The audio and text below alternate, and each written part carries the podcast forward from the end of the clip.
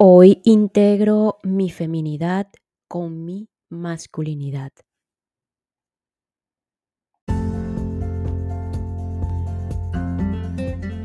Si partimos de la idea de que somos energía y más profundamente quizás una energía cuántica, es decir, invisible a los ojos humanos, sin embargo, físicamente explican que la energía no es material y si está asociada a todos los cuerpos y es capaz de producir cambios. En fin, a lo largo de la historia el hombre se ha destacado estudiando la energía. Ahora bien, si tomamos algunas ideas de la física cuántica, de lo visible a lo invisible, de que si somos átomos y subátomos y así hasta protones, electrones, neutrones, comenzando desde allí pareciera que tenemos cargas positivas, negativas y neutras. Y también explican que estos se atraen, se repelen, etc. Si mantenemos estos símbolos, llevándolo a lo terrenal, positivo, negativo, em, igual a femenino masculino, día y noche, izquierda derecha, blanco y negro, etc., Em, sí, es una dualidad total. Y sí, también así es esta experiencia humana. Em, decidir integrar mi feminidad con mi masculinidad es aceptar mi humanidad. Me estoy aceptando como humana, me estoy aceptando como energía que es capaz de atraer o repulsar o neutralizar, ¿por qué no? Tú decides o yo tomo la decisión y reconozco que soy un compuesto de energía femenina y masculina y que puedo ser un neutral de ambas energías. Esto sin duda me conduce al equilibrio, a la armonía y nos puede beneficiar teóricamente hablando, en la manera como nos relacionamos con este mundo. Finalmente, integrar mi feminidad con mi masculinidad, es decir, sí a la vida. Cuando integro mi masculinidad con mi feminidad, mi energía positiva con negativa, estoy diciendo sí a la vida, sí a esta experiencia que yo misma yo mismo decidí experimentar. Y bueno, con esta introducción que podríamos pasar mucho tiempo hablando de la energía, eh, vamos a continuar con La fuerza de creer de el autor norteamericano Wayne Dyer. Estamos ya específicamente en el último capítulo, el perdón. Hoy en muy puntual, la venganza, el juicio, y lo que es verdaderamente el perdón. ¿Qué es el perdón?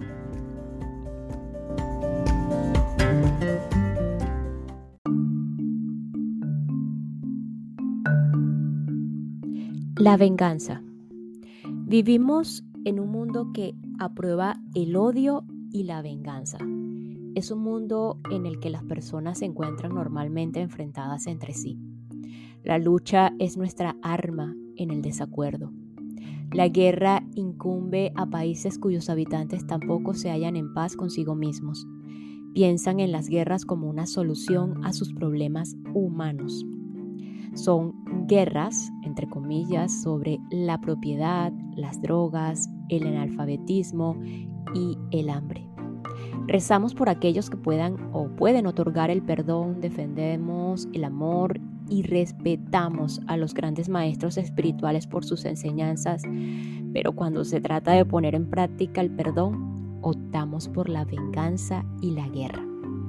Las armas de fuego en Belén el mismo día de Navidad y también en Jerusalén el domingo de Pascua nos recuerdan con pesar que solemos hablar bastante del perdón sin prestar atención a quienes crucificamos en ese momento.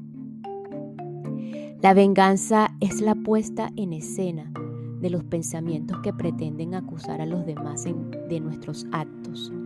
Todo se encuentra en la mente y la venganza se expresa mediante la forma.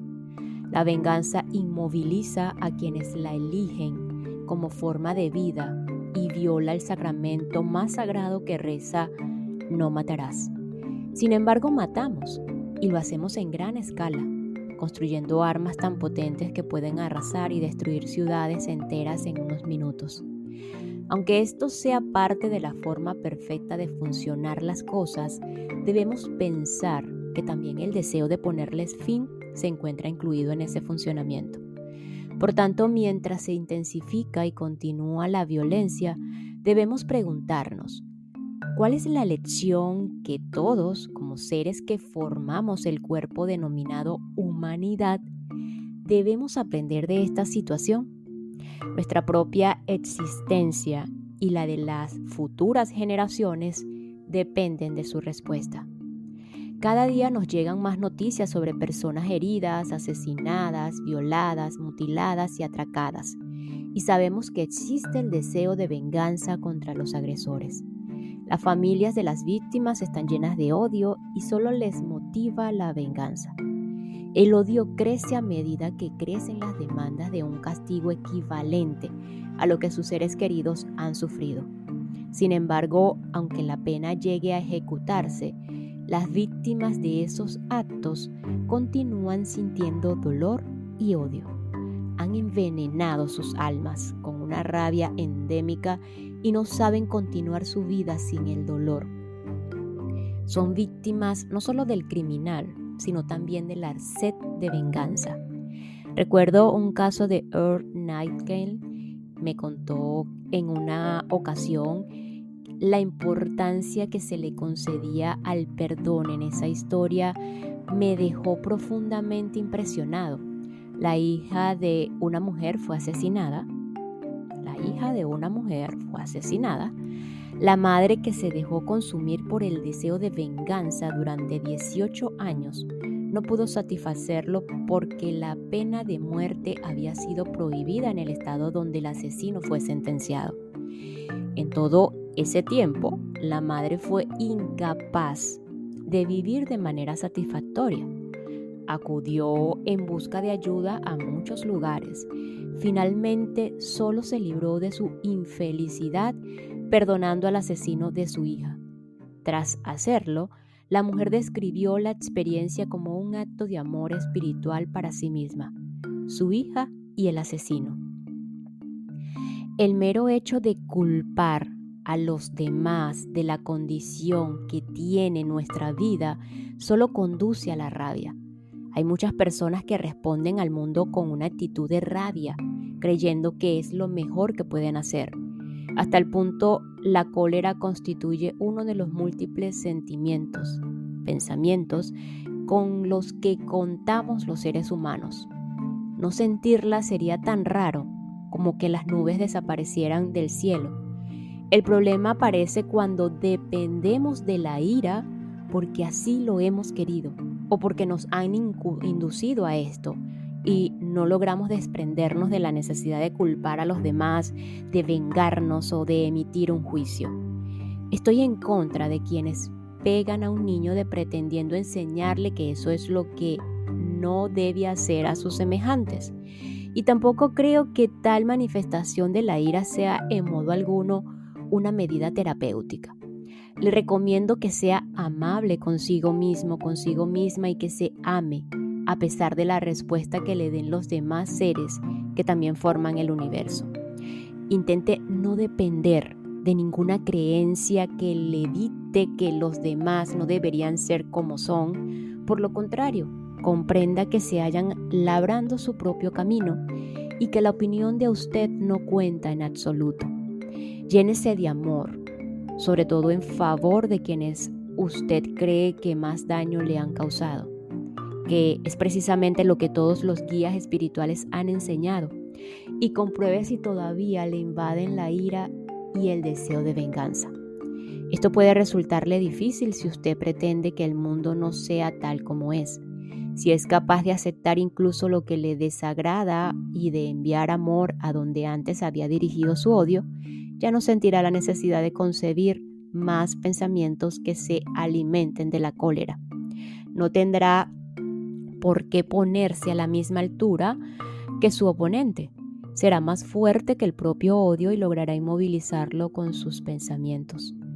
Cuando usted se enseñe a sí mismo o a sí misma a hacer una serie de pensamientos armoniosos, la rabia ya no será una opción con la que contar. Una vez ponga punto final a esa necesidad de acusar a los demás y empezar a responsabilizarse de su mundo interior, la ira también desaparecerá. Tampoco deseará tener el control de la vida de quienes, según usted, le han perjudicado. Mediante el perdón hallará paz y a partir de ese momento seguirá el camino hacia la iluminación. Si un número suficiente de individuos comprendieran el principio del perdón y lo aplicaran en sus vidas, seguramente algún día todos podríamos influir con esta medida y actitud al resto de la humanidad. Los jóvenes de hoy en día están muriendo por una causa, la de vengar a sus antepasados.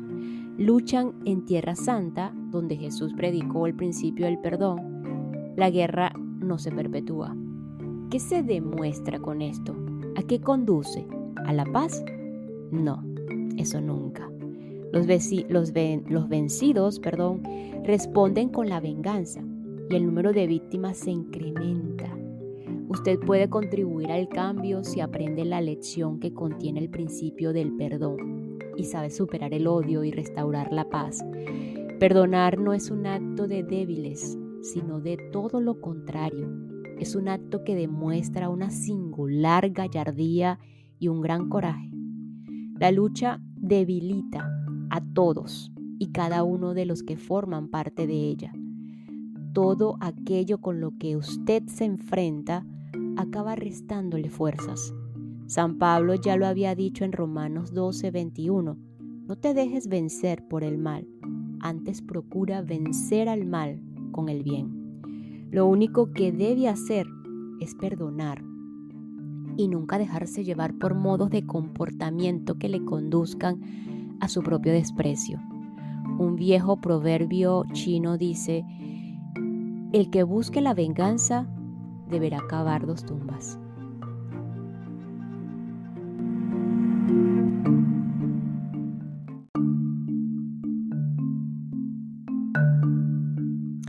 El juicio.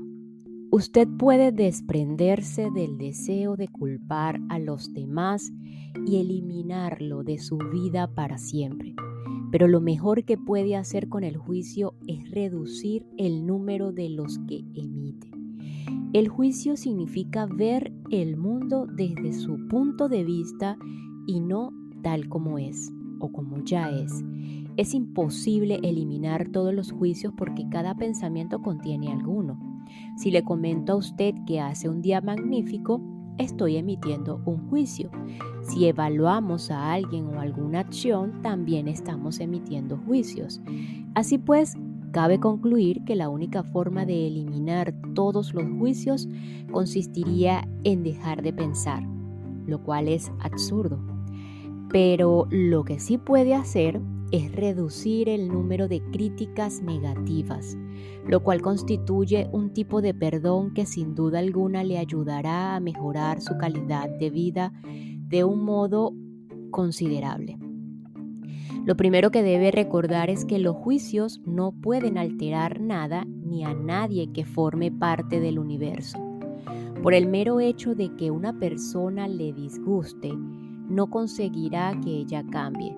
Y una vez más me permito recordarle que cuando usted emite un juicio sobre alguien, lo que está haciendo es definirse a sí mismo o a sí misma. Sus críticas hablan de usted nos describen lo que le gusta y lo que no. No definen en absoluto a la persona objeto del juicio, porque esa persona ya viene definida por sus propios pensamientos y acciones. Una vez reconozca este hecho, entonces comenzará a sustituir su tendencia a juzgar por la aceptación y esto es lo que se conoce como perdón en acción. Al aceptar a los demás, ya no necesita experimentar el dolor que conlleva enjuiciarlos. Cuando alguien se, alguien se comporta de una manera que a usted le resulta desagradable, debe comprender que su dolor, ira, temor u otra fuerte reacción no es más que la consecuencia de lo que usted ha decidido con respecto a esa persona. Si se siente incapaz o no está dispuesto a percatarse de esa emoción, entonces toda la atención debe ser prestada a su propio ser. El comportamiento de esa persona ha colisionado con algo inacabado o irreconocido en su vida. El dolor ante el comportamiento de dicha persona se corresponde con su manera de evitar algo que existe en su interior. Esta distinción es muy significativa. Sus pensamientos sobre el comportamiento de los demás le pertenecen y usted es quien lleva la carga de los resultados de esos pensamientos. Si usted es de los que no juzgan a los que le rodean, sino que suele aceptarlos tal como son y se comportan a lo largo de su propio camino, eliminando así la necesidad de sentirse perturbado por alguno de ellos, entonces ha puesto en práctica el principio del perdón. El perdón, tal como antes he explicado, consiste en corregir nuestras concepciones erróneas. En realidad no tiene nada que perdonar a no ser que usted mismo por haber emitido un juicio o culpado a alguien. Entonces, consiste en corregir nuestras concepciones erróneas. Estos tres elementos, perdón, culpar a los demás, el deseo de venganza y la emisión de juicios constituyen hitos muy asentados en el hombre. Se desarrollan en su cultura que se enorgullece al culpar a sus miembros de lo que sucede y demandar a muchos en nombre de la justicia. Justicia entre comillas. Es el resultado de haber conservado en nuestra mente pensamientos de venganza desde que éramos niños, justificándolos como algo indicado, igual entre comillas, patriótico o sencillamente justo. Sin embargo, este comportamiento es totalmente perjudicial e irresponsable, por no decir que carece de iluminación, y naturalmente resulta bastante estúpido. Cuando se halle atrapado en este tipo de comportamiento, recuerde que en último término usted es la víctima está permitiendo que los que le rodean controlen su vida, controlen su vida. Y a pesar de las muchas excusas que pueda encontrar, sigue siendo un esclavo de los caprichos de sus semejantes. O bien, en palabras de Maslow, no existe nada parecido a un esclavo bien adaptado. Dicho comportamiento también le impide el experimentar un nuevo despertar. Es posible que pueda adquirir el sentido del propósito al que está destinado y que viva una vida en armonía y equilibrio si al mismo tiempo permite que otra persona dicte sus propios pensamientos y acciones. Nunca logrará, nunca logrará dar con su objetivo o vivir una existencia espiritual y basada en el amor si persiste en culpar a los demás juzgarlos y se motiva a la venganza o en la venganza. La iluminación requiere que usted se responsabilice totalmente de su vida. La responsabilidad significa responder con su habilidad o capacidad.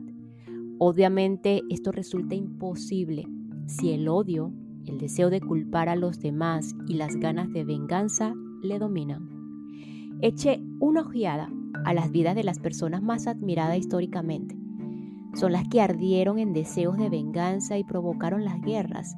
matando indiscriminadamente, destruyendo todo lo que se interponía en su camino, siempre en nombre de la culpa de los demás y la ira. ¿Cómo puede una persona contribuir de forma positiva y sintonizar con la fuerza del amor si solo se preocupa de la venganza? De ninguna manera, es imposible. Escuche las palabras de aquellos a los que tanto admira y en vez de catalogarse usted según la etiqueta de cristiano, judío, musulmán, budista, intente comprometerse para ser como Cristo, Dios, Buda o Mahoma.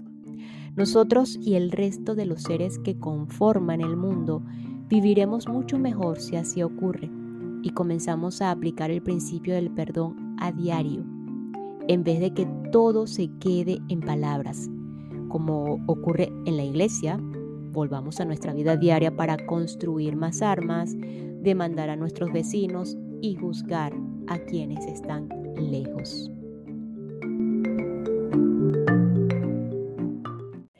¿Estás listo, lista para tomar acción en tu vida? No busques más. Las terapias en línea de Carla Berríos están aquí para transformar la forma en que piensas, sientes y vives. No importa en qué punto te encuentras en tu camino hacia la salud mental, las terapias en línea de Carla Berríos tienen el poder de revolucionar por completo tu bienestar.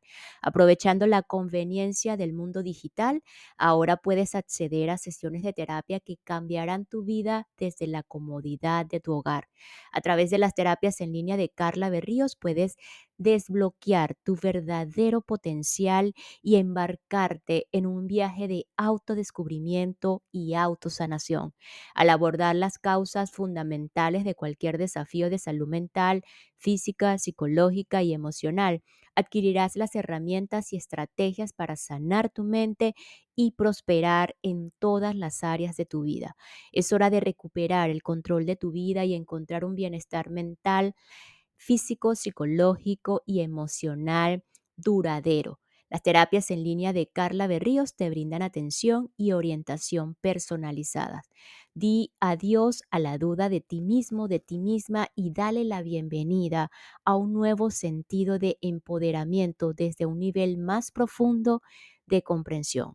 Visita la página www carlaberríos.com o haz clic en el enlace de Agenda tu cita online que se encuentra en la descripción de este episodio.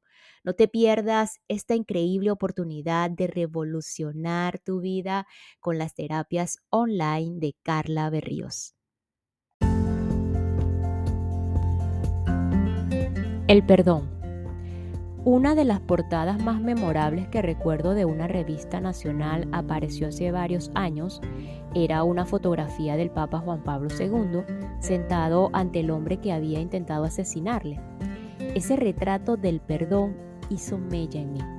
Las personas a las que consideramos santas, espirituales o modelos de decencia son capaces de perdonar sin ninguna dificultad no nublan su conciencia con pensamientos generados en la ira, el odio o la venganza hacia aquellos que han intentado dañarles. En lugar de eso nos facilitan un modelo del perdón con el fin de que podamos utilizarlo en nuestra vida diaria. Tal vez la figura de Cristo perdonando a quienes les están torturando y matando constituye el mejor legado del gran Maestro. Padre, perdónales porque no saben lo que hacen. Esta es la esencia del cristianismo y sin embargo muy pocos son los que logran vivir según estas palabras. Es importante que todos y cada uno de nosotros consideremos su significado. No saben lo que hacen. Las personas que dañan a sus semejantes tampoco saben lo que hacen. Sacan a relucir su propio odio, su ira o la venganza. Lo que dirigen hacia los demás no dice nada sobre estos, sin embargo sé que habla poderosamente de ellos. Piense que las personas que se han comportado con usted de un modo irritante en realidad no sabían lo que hacían. ¿Por qué? Debe de estar preguntándose ahora. Porque eran y son capaces de ver que todos estamos conectados viven en la separación, se consideran aislados. Son como la célula cancerosa en ese cuerpo que ha perdido toda referencia sobre el conjunto, el todo. Al estar compuestos de desequilibrio, actúan con respecto al resto de los seres humanos de la misma manera que la célula cancerosa. Destruye a su vecina y acaba por matar a todo el cuerpo. Seguramente usted no echaría la culpa a una célula de este tipo por ser lo que es, ¿no es así? Seguramente esperaría el desenlace al que siempre conduce. Lo mismo ocurre con quienes se comportan de un modo que no nos que nos disgusta, perdón, que no nos gusta. No saben lo que hacen a los demás porque han perdido todo sentido de referencia con respecto a ellos mismos y envían todo su desequilibrio a los demás porque eso es lo único que tienen para dar. Odiarles por su actitud sería como odiar al musgo que crece en el árbol y afea su aspecto. El musgo solo puede actuar como tal y a pesar de la opinión que usted pueda sostener sobre él, continuará haciendo lo único que sabe hacer.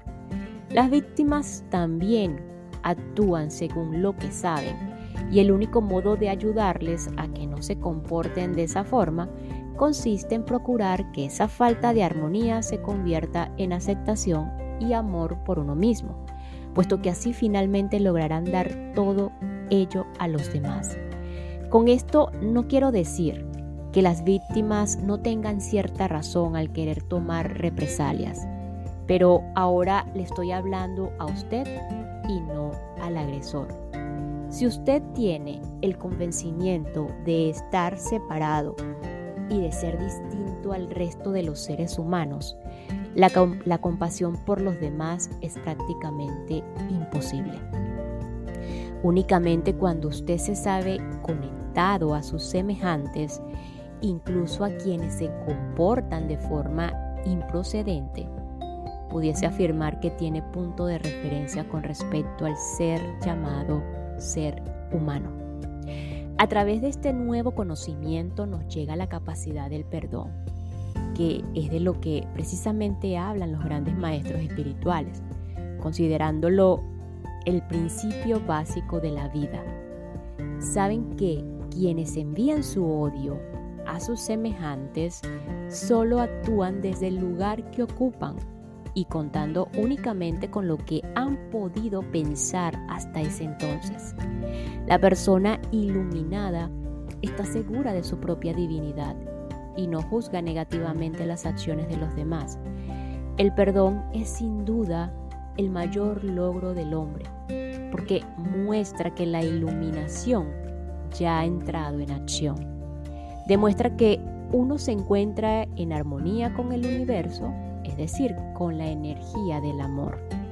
Es la capacidad de ofrecer y dar amor aún en las peores circunstancias.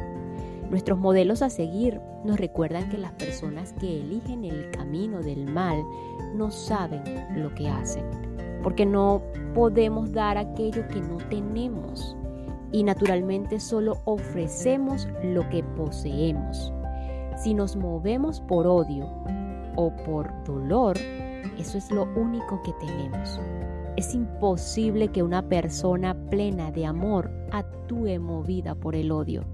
Por esta razón cabe afirmar que una vez que se encuentre totalmente despierto, su capacidad para otorgar el perdón se le transmitirá automáticamente Mark Twain lo escribió en bellas palabras. El perdón es la fragancia que desprende la violeta en el tacón que la ha aplastado. ¡Wow! El perdón es la fragancia que desprende la violeta en el tacón que la ha aplastado. Sin lugar a dudas se trata de una gran imagen que merece la pena no olvidar mientras transcurre su viaje por el principio universal del perdón.